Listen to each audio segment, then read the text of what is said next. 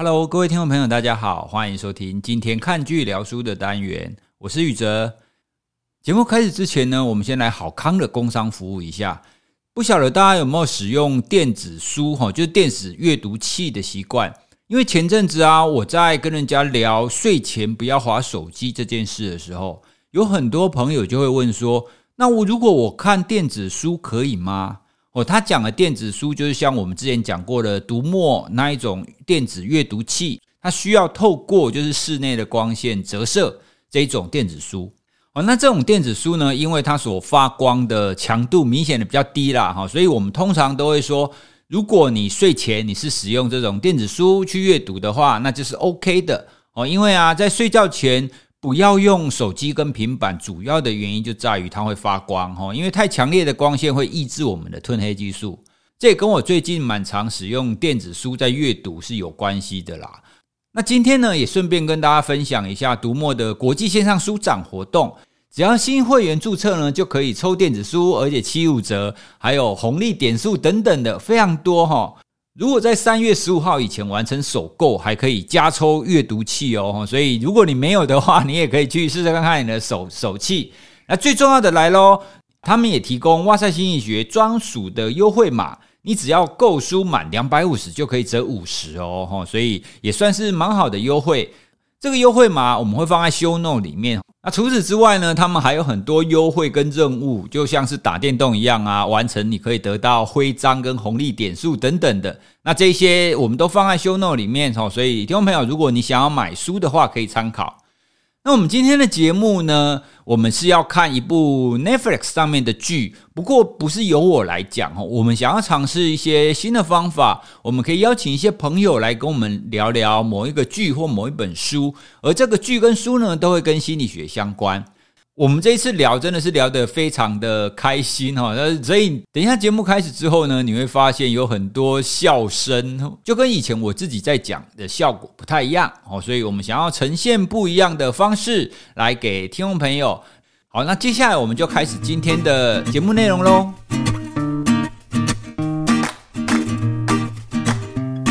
今天要邀请一个多年的好友来我们的节目当中谈一下。不过呢，跟其他的来宾不一样的地方是，他不是一个心理学家，他也不是一个心理师，也不是一个律师，他是一个电台主持人。哈，好，所以我们先欢迎我们今天的来宾阿飞。Hello，教授好。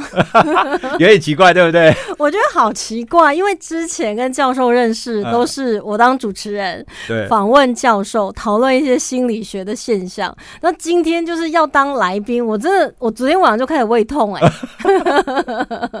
对啊，我现在在开场的时候，我会觉得怪怪的，是不是？好像应该要就是换位置坐，这样比较顺。对，但是没关系，我们总是要有第一次。嗯、那为什么会请阿飞来呢？因为阿飞也也有也算是一个有有台节目的，而且他的节目啊，也是每一集我都会听的。谢谢。那你来跟大家介绍一下你的节目。好，我们的节目呢，是我跟我的好朋友阿面一起主持的《高杂喇叭适合你》。九十六 percent 适合你，对，九十六 percent 适合你。之前有听众朋友就问我们说，为什么要用九十六？嗯，为什么不用九十八啊？对啊，为什么？百分之百啊？因为早期我们自己在家录那个 podcast 的时候，就是麦克风是非常不 OK 的麦克风，然后我们就念那个高杂喇跟高杂贝，那个贝就会喷麦。哦，对。所以我们就觉得说，哎、欸，那不然高展喇好，因为那声音是往内收的，就比较不会喷麦，就决定用高展七啦。高展七不要不好听，高展拉比较好听，比较好听哈。哦，我原来是这样来的哦。对对对对。那你们的节目的主要的内容方向是什么？我们大部分呢，其实是因为我跟我的搭档的话，都是很喜欢看剧，而且我们都是字幕译者，虽然。他本身白天还在做那个设计师，然后我还在做电台主持人，但是我们就是很喜欢凑在一起，就一直在讲剧，然后讲我们看的剧，然后就觉得说，那不然我们就来做一个讲剧的 podcast。哦，所以你算是一种美剧的博士就对了，就是你看了非常非常多的剧。对，不过我们都喜欢看暗黑剧，哦、所以那种爱情剧啦、家庭剧啦或者喜剧就比较进不去。哎，你知道吗？我最喜欢听你们的节目，是喜欢听你们讲翻译那几集。哦，对，不是，我因因为有一些剧其实我没有看过，嗯嗯、所以你听的时候你会不知道你在讲什么。可是讲翻译的时候，哦，对，嗯，哎，尤其讲，哎，各位听众朋友，你一定要去听讲 A 片翻译那一集。我就知道，大家现在就会说，哎，你要听听那个 A 片翻译，然后大家都会说，哎，A 片需要翻译吗？对。真的需要，他们还是有交流的。哎、欸，你们 A 片翻译那一集的流量是不是最高啊？蛮高的，蛮高的，而且他高到就是当初找我翻 A 片翻译的朋友也有听到，他说还好你没有讲名字。对，好，那我就把 A 片翻译那一集放在我们的 show note，然后各位听众朋友，你听完我们今天这一集哦，记得点过去听一下，真的蛮有趣的，你会发现哦，原来翻译的世界。跟我们想象中的不一样，翻译的世界真的是很奥妙的一个存在。那我们还是要赶快切入主题，不然又会开始聊 别的东西。那阿飞今天帮我们带来一部剧，那我们来在哇塞心理学里面，当然我们要谈比较心理学的影集或者是剧。那阿飞来跟大家介绍一下。这个呢，其实它有点算是纪录片。说真的，在 Netflix 上面他拍的纪录片，我觉得他拍的感觉是更耸动的，所以他都会挑战很多你不知道的阴暗面。所以你如果去看 Discovery 的，或者你去看那个国家地理频道，你都会觉得那种是比较世界一片祥和的感觉。但是 Netflix 的纪录片，它都是非常扎血扎肉的那种感觉。嗯、那它这一部呢，就叫做《智能社会》。那一开始我们会觉得说，那可能是在讲 AI 啊，高大上啊，跟我们无关呐、啊。我看得懂吗？我一开始点进去的时候，我第一个想法是这样，嗯，因为他每个来宾都是哇，之前的 Google 什么设计者，设计者，然后对，然后还有一个那脸书按赞那个功能，就是他发明出来的，你会觉得说哇，这每个人都好像他们的大脑一定跟我们不一样，才可以想出这么多很棒的社群媒体或者是一些网站。但是随着他们揭露的那些真相，你就开始觉得说，啊、哦，原来我们一直都是商品，而我们不知道。所以这一部片比较不像一般的剧啦，它其实是在谈说哦，现在社群软体很盛行或者大家都使用的情况底下，这些一看起来是一刚开始设计参与设计的，有一些良心发现了，嗯，然后就开始来诉说说，哎，我们应该要注意社群软体的使用，以及背后我们所没有注意到的东西。对，其实我记得就是那个。他是脸书按赞那个工程师嘛，他发明那个功能。他说他们一开始的起心动念只是想说传播那种正面，散播那种正能量，嗯、但是没有想到后来大家会去斤斤计较，说：“哎呀，我这个 po 文啊，才两个赞啊，删掉删掉删掉。”然后我这个 po 文哇，好多赞，我就觉得好像获得了很大的肯定，就好像你的人生被赞去决定了，你的开心跟难过是他们始料未及的。因为赞在社群软体上，它其实代表的不是只是一个大拇指而已，它代表的是人际哦。因为我们人的天性非常需要有跟其他人的连结，这个并不是说交朋友那种连结哦，嗯、我们要的是别人肯定你，对别人认为你好。在这样子的天性底下，那个赞就变成是搭在这个天性上面。哎、欸，可是有时候我们按赞都只是随便按的。月 正知道了，其实是这个感觉。可是对于得到赞的人，你看呢、喔？我觉得这个很有趣，就是我们在按别人的时候，可能就是啊，我今天刚好就是脸书整个打开，或是 Instagram 打开，我就全部看到，通通赞赞赞赞赞赞赞赞赞赞赞，除非说真的很不赞的那个内容。嗯，好。但是我们也知道，我们这样给人家赞，所以同理可以推，搞不好别人给我们赞的时候也是这种概念。对啊。可当我们收到的时候，我们还是会觉得说，哇，这些应该是货真价实的赞吧？他肯定很喜欢我们吧？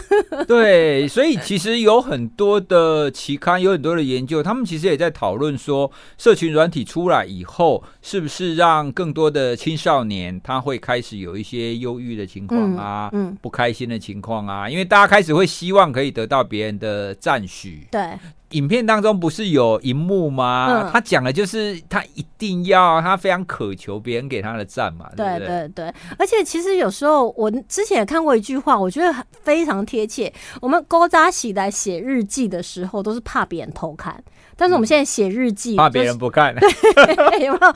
如果你的 po 文都没有人要看，你就开始检讨，说我这个 po 文到底出了什么问题？为什么大家都不看呢？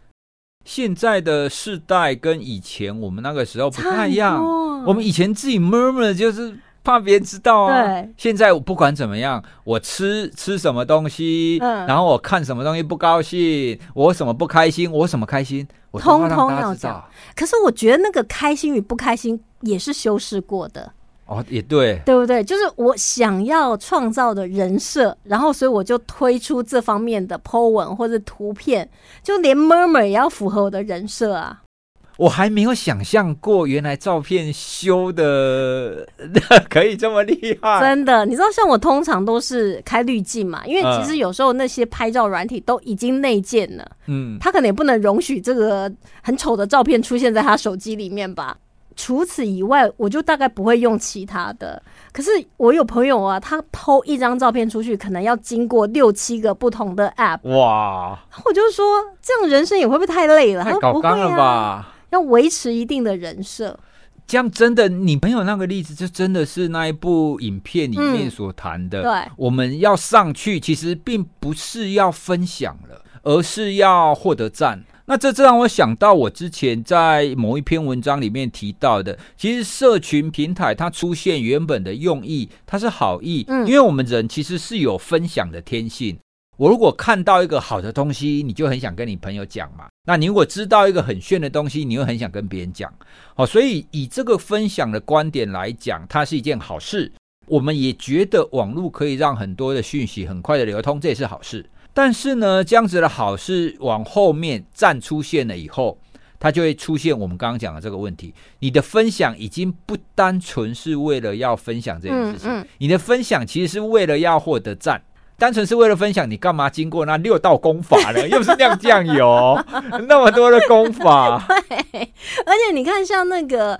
智能社会里面，因为他其实拍摄的手法我觉得很有趣，他有请就是这些专业人士、工程师现身说法，他们从一开始参与到后来意识到说我们好像集体被绑架了，嗯，被那个社群媒体绑架了，然后到他们跳脱出来，希望造成一些改革或者是革命。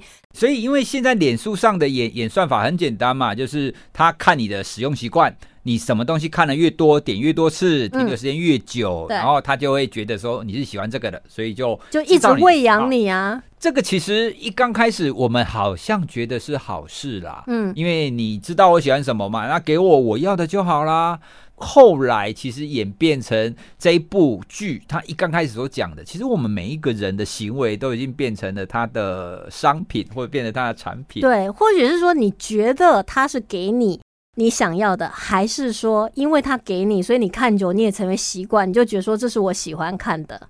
本来环境跟我们人的心理本来就是一个互动啦，嗯，但是当脸书越来越大的时候，然后这个社群已经庞大到无法控制的时候。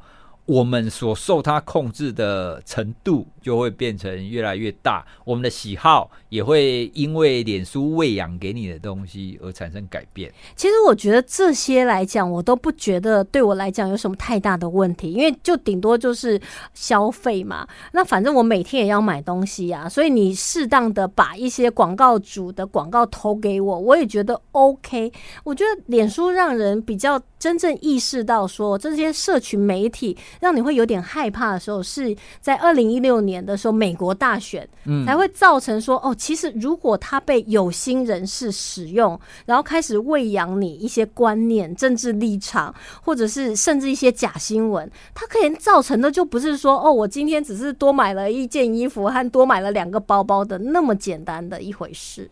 一刚开始谈的是脸书暗战这件事，嗯，那暗战这件事情，它其实又会延伸到，当我们人是一个社群的生物，然后我们在这样子社群平台上，它就会出现你刚刚讲那种带风向的问题。对，对，我觉得它之所以会很可怕的一个地方，是你主动的让它充满在你的生活当中。嗯你是自己拿出来在那边滑嘛，嗯，然后你也自己去选择很多讯息，你要放在你的生活当中，而且跟我们以往看电视的习惯不一样。像我们小小的时候，我们小时候看电视就晚上六点开始看嘛，看卡通，哦、对，要看卡通看完，嗯、接下来可能看新闻，八点档啊，完以后差不多要睡觉了嘛。嗯、我们会有固定一段时间是在接收讯息，嗯，那其他的我们就做其他的事情。但是现在的社群软体不是，你在每一天的任何时间的任何地点，你都有可能把它拿出来看。应该是说你好好用的话，那当然它就是发挥它的正面功效。对。但是如果它被那种就是有心人士他去滥用的话，他可以就是塑造一个你想要他认为的世界。就像他那个影片当中呢，有提到说。如果你在 Google 的那个 Search Bar 上面打上 Global Warming，就是地球暖化，然后它会依照你在的位置，还有你以前看过的相关的资讯，而跳出不一样的关键字。这一点我真的非常惊讶，哎。我本来也一直以为它跳出来的那些关键字就是全球所有人最多固定的嘛，对对对对对对，哦，还是跟地区有关系。对，所以其实它看起来是被动提供讯息，但其实是主动的，因为它筛选过。对，有点像是说，好，假设我今天是一个不相信地球暖化的人，所以我跳出来的前十名全部都是地球暖化是真的，it's happening，然后怎么 is worsening 什么之类的，我一定会觉得说这什么烂资讯，我才不相信。嗯，我可能就不停留在这个。网页上，但是如果说我今天呢跳出来的全部都是啊，是一个谎言呐、啊，是骗人的啦，是财团的啦，是政府什么的，然后我就觉得说，对对对对对，你看跟我的想法就是一样的，我就是会留在这个网站上更久，所以他终究到底还是为了把人留在那个网络上面，让他在那边停留。嗯。你讲的，我想到一个例子，因为我前一阵子也刚好意识到这一点。因为现在脸书啊，有的时候你会看到下面有的时候有人正在留言，哦、有没有？对对对，对。其实一刚开始我会觉得奇怪，他为什么要放这样子的预告？但我后来知道了，对，因为他就是要让你停下来，对，让你停下来等着看，说这个人到到底是谁，然后要留什么。嗯、所以在那个脸书上面的讯息的部分呐、啊，如果说好，我今天告跟那个教授在那边脸书私讯，然后你正在打字，他就有点点点，这个也是设计出来的。对，你看我们的心里都完全被他摸透。如果我们觉得说这段对话搞不好教授也没看到啦，或者是他看到不想要回答啦，我可能就哦，那等待会再来看。可是我一旦看到点点点，对，你正在打字。哦，那我一定要等你打出来啊！对，听众朋友，你有没有这种感觉？你应该也有类似的经验，就是你看脸书或者是看在传赖的时候，你如果看到点点点，你是不是就会有刚刚像我们所讲的，嗯，你就会停在那边。对对，所以这真的是这些社群软体的设计者的阴谋哎！而且他们还会去上一个课程，就是专门去揣摩消费者还有人性心理行为，对，然后去针对你的行为。为去设计出更诱惑你留在这个 App 上面，或是留在网络上面。对，好，对不起，我仅代表心理学家。我这样讲，然后我那时候在想说。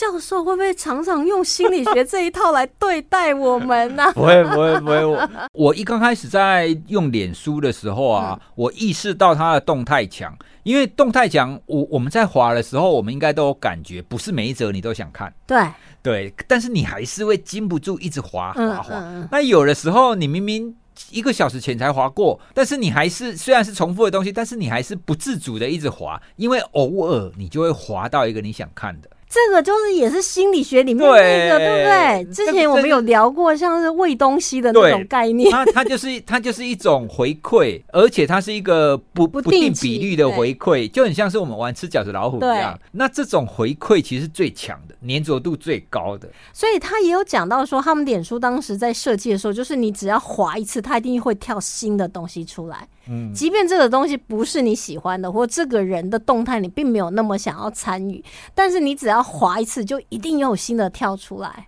好贼哦！对啊，他们真的是邪恶的帝国。怎么办？各位听众朋友，大家尽量减少滑脸书了，大家。尽量多听 podcast 啊。对，哎，说真的，我真的觉得 podcast 真的是一个非常好的设计，而且 podcast 现在还是一片净土，因为还没有演算法的恶魔呢深入这一片净土。没错，所以你选择听哇塞心理学，都是出自于你内心真心的渴望，你为你自己做的决定。当然还有高杂喇叭适合 你，真的是你可以自己做主决定听的一个平台，其他的都是演算法推给你。对你，你现在在听这个节目，真的是。出自你的自由意志，我们并没有催眠你。听 Podcast 比较好，其实真的不是开玩笑的，因为脸书他们在谈的是，它几乎是完全占住你的注意力，嗯，因为你要用看的嘛，对，所以你在滑脸书的当下，其实你的注意力大部分都已经在上面了，嗯，所以你没有办法做别的事。好，那在这种情况底下，就很容易出意外啊！像很多人走路在滑手机啊，摔倒啊，对啊，摔到水池里呀、啊，嗯，或者是说你有一些没有注意，然后车子冲过来，或者是有些驾驶朋友，你知道，像我有时候在开车，然后你发现前面如果已经转成绿灯，然后前面车一直不动，他肯定在滑手机。有的人的车窗是透明的嘛，嗯、然后你叭一声，你就还可以明显的看到那个驾驶跳起来一下。就真的，但是其实这种就是手机就锁住了我们全部的感官，这是很危险的一件事情。因为之前在中国就有发生过一些意外，就是妈妈带小朋友，他可能去那种幼儿游泳池，虽然有那个弄游泳圈，但是小朋友可能手一举起来，然后他整个滑到水底去，妈妈就坐在旁边，因为他游泳池有那个监控嘛。妈妈就坐在旁边，然后旁边那个，我觉得那真是不忍看的一个监控画面。旁边你就看到那个小朋友手就在那一直挥舞，一直挥舞，因为他就慢慢沉下去，然后到没有挥舞，妈妈一直在划手机。哇，我觉得那个妈妈事后再看到这个画面，这是很可怕哎、欸。对，就那个新闻其实让我印象非常深刻，而且这还不止一桩哦。你说哦，全世界就一两例，其实非常多。像这种使用视觉的，它真的占住我们大部分的注意力。嗯、那我们为什么会说真的 Podcast 会比较好？因为你可以边听边做别的事。对，哎，或者是你可以在空间，比如说你在家里放出来，嗯，你还是顾好你的小孩，顾好你炉上的瓦斯炉，或是顾好一切啊。所以各位听众朋友，你也不用听得太专心。如果你的小朋友现在在旁边，请你还是把大部分的注意力放在小孩子身上。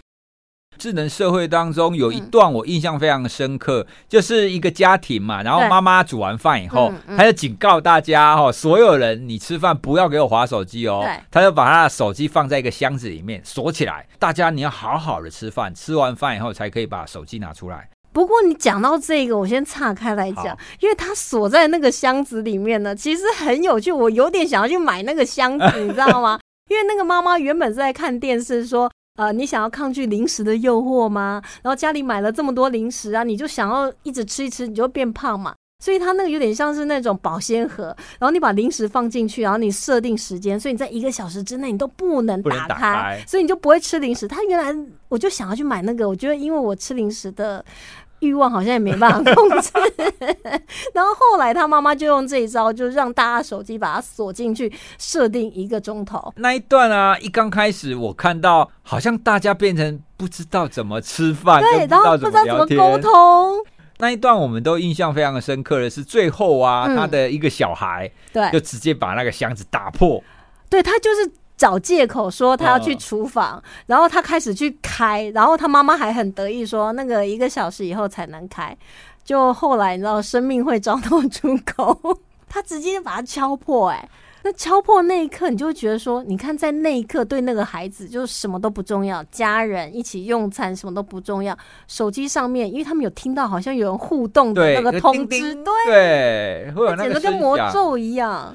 我的这个世代看到这种情况，我可能不太能够理解，因为手机这种东西大概是我成年以后二十几岁以后，它才开始慢慢发展的。对，对，所以小的时候我们会有我们其他的娱乐，就可能比较真实世界的娱乐。嗯，但是现在的小孩其实一出生就有这种东西，对，所以他其实一出生就活在这样子的世界当中，所以手机的这样子的社社群也好，或者是影片也好，变成是。原本就在他的生命里面，所以你把它拿掉，他可能会觉得他的生命有一个部分被抽掉了。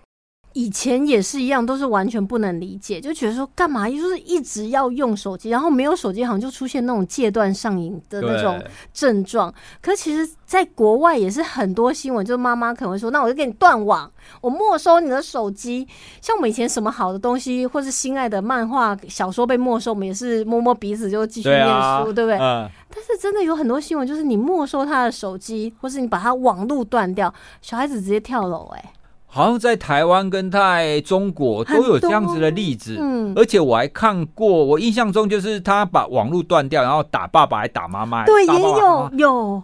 我想说，这样你就打你爸妈，或是这样你就结束生命。可是就像刚才教授提的，因为他从小这个可能就是已经在他的血液当中了，生命了，所以他已经没有办法离开这样子的一个工具。嗯，虽然我们现在说他是工具啦，不过我觉得很多孩子可能。不见得认为它是工具，他可能觉得这个是我生活或者生命的一部分了。对，所以如果说任何东西掉，你会真的很心慌。我觉得大部分的人都会选手机。哎、欸，你你有曾经出门上班没带手机过吗？有啊。你有没有觉得那天都怪怪的？我觉得我比较没有那么严重的症状，是因为我的工作，比如说我在翻译的时候，我一定会把手机还有那些全部关掉。嗯，我就是会。非常专心的在翻，不然的话，你有时候真的是翻很久，但是你的效能很低。哎、欸，你你刚刚讲到你在工作的时候，你在翻译的时候会关掉手机。那我问你哦，你是关掉，单纯关掉放在同一个房间，还是你会把它放在另外一个房间？我会把它放在旁边。哦，旁边，但是你把它关静音吗？还是整个关机？就如果我觉得我的手机已经好几天没关机，我就把它关机。但是如果说还好，就是关静音。因为你讲到这个，我想到一个研究很有意思，他其实是想要知道说手机这件事会不会影响到人在做别的事的注意力。嗯，所以啊，他就请人来，有有其中一组，他就是让他来，可是手机是放在他身边；那另外一组呢，是手机放在另外一个房间。嗯，那结果啊，他发现只要手机在他身边的，他的注意力就会明显的比较差，就算他关机哦。他已经跟他讲说：“好，你接下来你进来，你要做作业之前，你必须要先关机。”他已经知道他的手机在外面是关机，嗯，已经不可能会有讯息进来了。对，他的注意力仍然会变差。哦，我知道，我知道，英文有一句话叫 “out of sight, out of mind”，不在你的视线里，就不在你心里。那你手机在旁边可以看得到，你就会觉得说，就算他已经关机了，或是有些人就算他没动，他也觉得他手机有动。刚刚讲的那个研究，我看到的时候，我印象非常深刻的地方是，哇，原来它影响到你的已经是从只要它存在，不用有任何的动作。我我我们前面讲的还是你听到叮的一声，对对，你会痒，你会痒，你想要看。那我们刚刚讲那个研究，它没有任何的动作，甚至它已经关机了，你还是会受它的影响。对，所以我就觉得这个手机的存在已经变成是一个我们没有办法忽视。我们自以为我们是我们在驾驭它，但是不是啊？对，但好像很多时候是它深深的，就是偷偷的在影响我。而且你知道，之前有一部影集，它其实跟那种评分系统什么是不太相似，它有点像是说，任何有镜头的那种装置，不管是路边的，或是你电脑的，或是你手机的摄影机，还有它的麦克风。他都无时无刻不在收紧的资讯，然后汇整到一个大机器里。当你讲出一些关键字过多的时候，他会判定你是恐怖分子。他当时是因为九一一之后，所以他们设计了这套电脑，为了要预防说有人想要放炸弹啊。所以如果我收集到很多很多炸弹什么啦，然后我就开始慢慢慢慢锁定哦，你这个人就可能要做什么事情，那我们国安单位就可能会去进一步。然后后来呢，这个机器是收全世界的人，所以他也听到什么谋杀啦或者什么，但是。国防部觉得说那个是跟国家安全无关，irrelevant。所以呢，那种虽然我机器知道这个人明天就要杀这另外一个人了，但是也不会有任何人做这件事。所以当初设计这个机器的人就跳出来，然后他就利用那个机器的后门，然后他也可以取得那些资讯，然后他就找了一群人来去救这些人。就那部戏其实让我印象非常深刻，很有趣哦。他的名字是什么？叫 Person of Interest。嫌犯追踪，嫌犯追踪，对，然后他的方式就是，到底这个机器要怎么告诉你，比如说这个人有难，或是这个人其实他是要行凶，其实他们没有办法判断这个人是加害者还是受害者，嗯、他只会知道这个人即将跟最近的凶杀案有关，然后他们就是可能会利用那个公共电话的系统，他就走，因为任何路边的监视器。所有都收进，对，所有的画面都进去机器分析，所以你到那附近，然后那个公共电话其实会响嘛，然后你就进去，然后他就会念一串数字给你听，然后那串数字啊，你就要去找出来，它就是他们的 Social Security Number，然后就是这个人即将出事或者即将害人，所以他们就要去阻止。哇，那一部真的让我印象很深。可是后来不是有出现苹果，它那个手机可以听到你的声音，对不对？对对对。我我刚才想到这件事，哎，因为我我曾经有过几次经验，我我不晓得是不是巧合，我在跟老婆或跟朋友讲某一件事情的时候，然后我的脸书上就出现了一个广告，我会觉得哎奇怪，我明明没有搜寻过这个东西，我也有过这种。对，这到底是巧合还是因为有人有八卦说，哎、嗯，其实我们的手机啊，还是什么，他其实偷偷的在收一些像你刚刚讲的这种讯息。那是很久以前的一部片，但是我觉得它是就是 it's happening，就是对，其实是有，我觉得是有可能，你获得这些情报，你就等于有力量啦。哦，所以你果然是美剧达人呢！你这样随便讲一个东西，你就可以生出一个影集来。还有另外一句，哎，叫《全知之城》。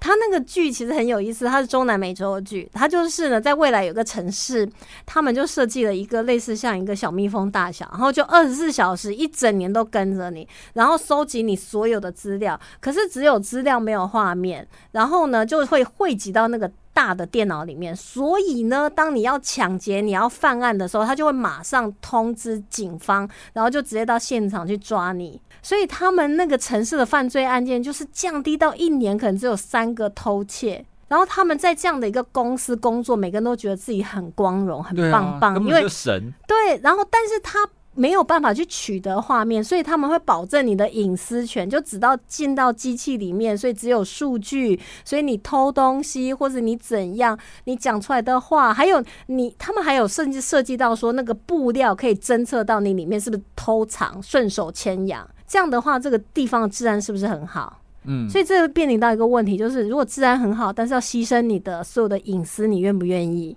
哦。这个就很像是我们现在有时候在谈其他的国家，嗯，他们有非常多的 camera，或者是取得非常多的脸孔辨识啊，等等的，帮你凭信用啊。它就是类似这样啊。然后在这样的一个完美的世界，犯罪率很低啊，大家都很守法，甚至他们是比如说哦，我们现在马上电视全国电视呢，通通出现这个歹徒的脸，因为他正在行窃，然后警方就全部过去，所以警察已经没有办案的能力，他们只负责抓捕。因为他们根本不需要办案啊！听到没有？我们再把这两部剧放在 show note 当中，大家听完以后可以再感兴趣，你可以点进去看。所以有时候就会面临说，你到底是要安全，还是要隐私？对。讲来这边已经变成不是一个剧的问题了，已经变得是一个我们的自由意志、我们的自由、我们的隐私，然后跟整个社会的和谐。我们若讲和谐，或者或者是一个 安全的社会，它它应该要怎么去衡量啊？哦，所以所以其实这个整个社群软体跟手机啊、网络啊等等的，这带来给我们的影响，其实。没有那么单纯啊，它其实从我们个人开始，像比如说我们常常讲的，就是让我们成瘾嘛，让我们很想使用。嗯、接下来下一步就会到我们整个社会的互动跟我们整个社会的结构。嗯、这一部片里面呢、啊，我还有印象非常深刻的一段，他讲的是说啊，因为如果你是让孩子太常使用这种社群也好，或者什么也好，你会发现他们难过的时候也要上。开心的时候也要上，无聊的时候也要上。他们几乎无时无刻都会透过这种社群软体，或透过手机去发泄、去疏解他们的情绪。嗯，那他会出现一个问题是，孩子将没有办法学会其他的应应方式。嗯嗯，因为他们从小到大，他们所习惯的就是啊，我发生什么事，好，上脸书；发生什么事，开手机。如果说他们习惯了所有的解决方案都透过社群平台，嗯，透过手机的话，那他会不会长大以后变成对很多的突发事件，或者是对自己的情绪，他都没有办法应应？就好像我如果不上网告诉别人，然后接下来，但是我要做别的事，可是我没有下一步了。对啊，因为你根本没有尝试过，嗯，你没有尝试过其他的方法，所以你根本没有办法想象你还有其他的方法。就是觉得说，我们觉得它是一个很便利的工具，它确实也是，像 YouTube 也是啊。然后，但是因为它没有办法管控。到底是谁放了什么东西？可是这又说到一件事，就是你凭什么决定这件事是对的，那个件事是错的？对，就每每一个人想想象或者想要的东西，嗯，他认为对的跟认为错的东西，都会有非常多的因素去影响啦。嗯，所以，当这个演算法也好，或者社群软体也好，它加进来以后，它就会让整个的事件让改变你的喜好，嗯，或者是。让你跟你的同样的那一群人，然后聚集在一起，那它对整个社会的影响其实也很大哎、欸。会啊，而且我觉得同温层的感觉真的就变得更浓厚。对，有时候我们也会告诉自己说，你要走出同温层，所以我也会试着去看那种跟我想法完全不同的那些社群网站，或者那些影片，对，或那些新闻。可是走出去真的好辛苦、喔，对啊，而且很痛苦哎、欸。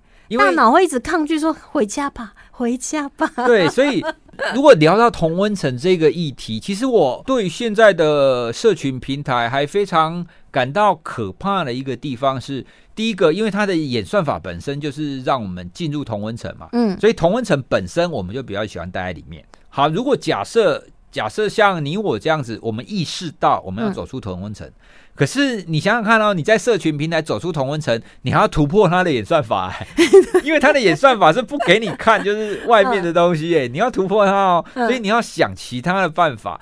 脸书基本上它是根据暗赞的情况来估计你到底喜欢什么呀，所以我就偶尔假装我喜欢它，就像有一些人都会去按自己讨厌的政治人物的脸书的粉砖赞一样，因为。你讨厌他嘛，所以你要看他什么时候出糗，然后你要看他发生什么错事，嗯、你要赶快攻击他。对对啊，所以你在社群平台上，你要突破同温层，其实还是蛮辛苦的。除了要克服你的天性以外，你还要克服他的演算法。脸书还有出来反驳这一个剧，他说我们没有贩卖各自，他们当然没有贩卖各自，因为他们不需要贩卖各自。对，因因为其实我有少数下脸书广告的经验，嗯，那他们的确可以透过一些关键字，比比如说，你可以，你可以从你。按赞的粉砖还是内容，或者提到了字句，知道说，比如说你喜不喜欢跑步，嗯，你喜不喜欢美剧等等的。所以，如果你的商品是跟什么关键字，你就下那个关键字，对对，就很清楚了，可以打到那一群人嘛。嗯，对啊，所以脸书根本不需要个资啊，他光他靠这个他就可以赚翻。他其实是赚你的大脑想法。所以我们一刚开始都觉得啊，你好好哦，你不会用我们的，对，你不会收费，而且你不会用我们的个资。嗯，殊不知，当我们使用使用屌了以后，然后你就会发现，原来一切的阴谋就是这个样子。哎，所以真的很可怕。我相信 Mark Zuckerberg 他一开始做脸书的时候，他其实也是希望说朋友之间互相分享啊。对。只是说后来他们，因为他们都是聪明人嘛。然后他们看到后面的商机，也就是说，这个商机是他创造出来的，不是天生就在那边的。这又让我想到，其实很多东西啊，一刚开始的初衷可能是好的，可是，一旦它长大了，对，那开始要进入一个我们所谓的商业模式或者叫商业导向的时候。嗯这个初衷有的时候就会歪掉，或是他自己大到搞不好他们公司内部也无法控制，控制不住了。因为你可能全球的人的走向还有人心就是这样走啊，所以他或许利益良善，但是我们用到后来偏了，所以才会有那些人跳出来说，大家一定要在行为根本上去革命性的改革。可是这真的太难了。对。其实我我们也只稍微提到那一部剧当中的几个我们觉得很有感感受的点啦，嗯嗯，哎、欸，那也提出来跟各位听众朋友分享，脸书啊或者是其他的社群平台也的确都进入到我们的生活当中，嗯，你要割舍掉它，恐怕也不是一时三刻做得到的事。哎，但是我们要先有这样子的意识啊。对，就是你要知道他正在利用你的行为，然后成为一种商业模式。而且更重要就是，当网络上有一些跟风起来的时候，你不能就直接听人家怎么说，然后就成为被人家带风向的那里面的众多风向。对啊，你应该要有自己独立判断。所以我有时候都会去找相反意见听看看。对，这个很重要。再怎么样跨出那个同温层一点点，吹点风也行。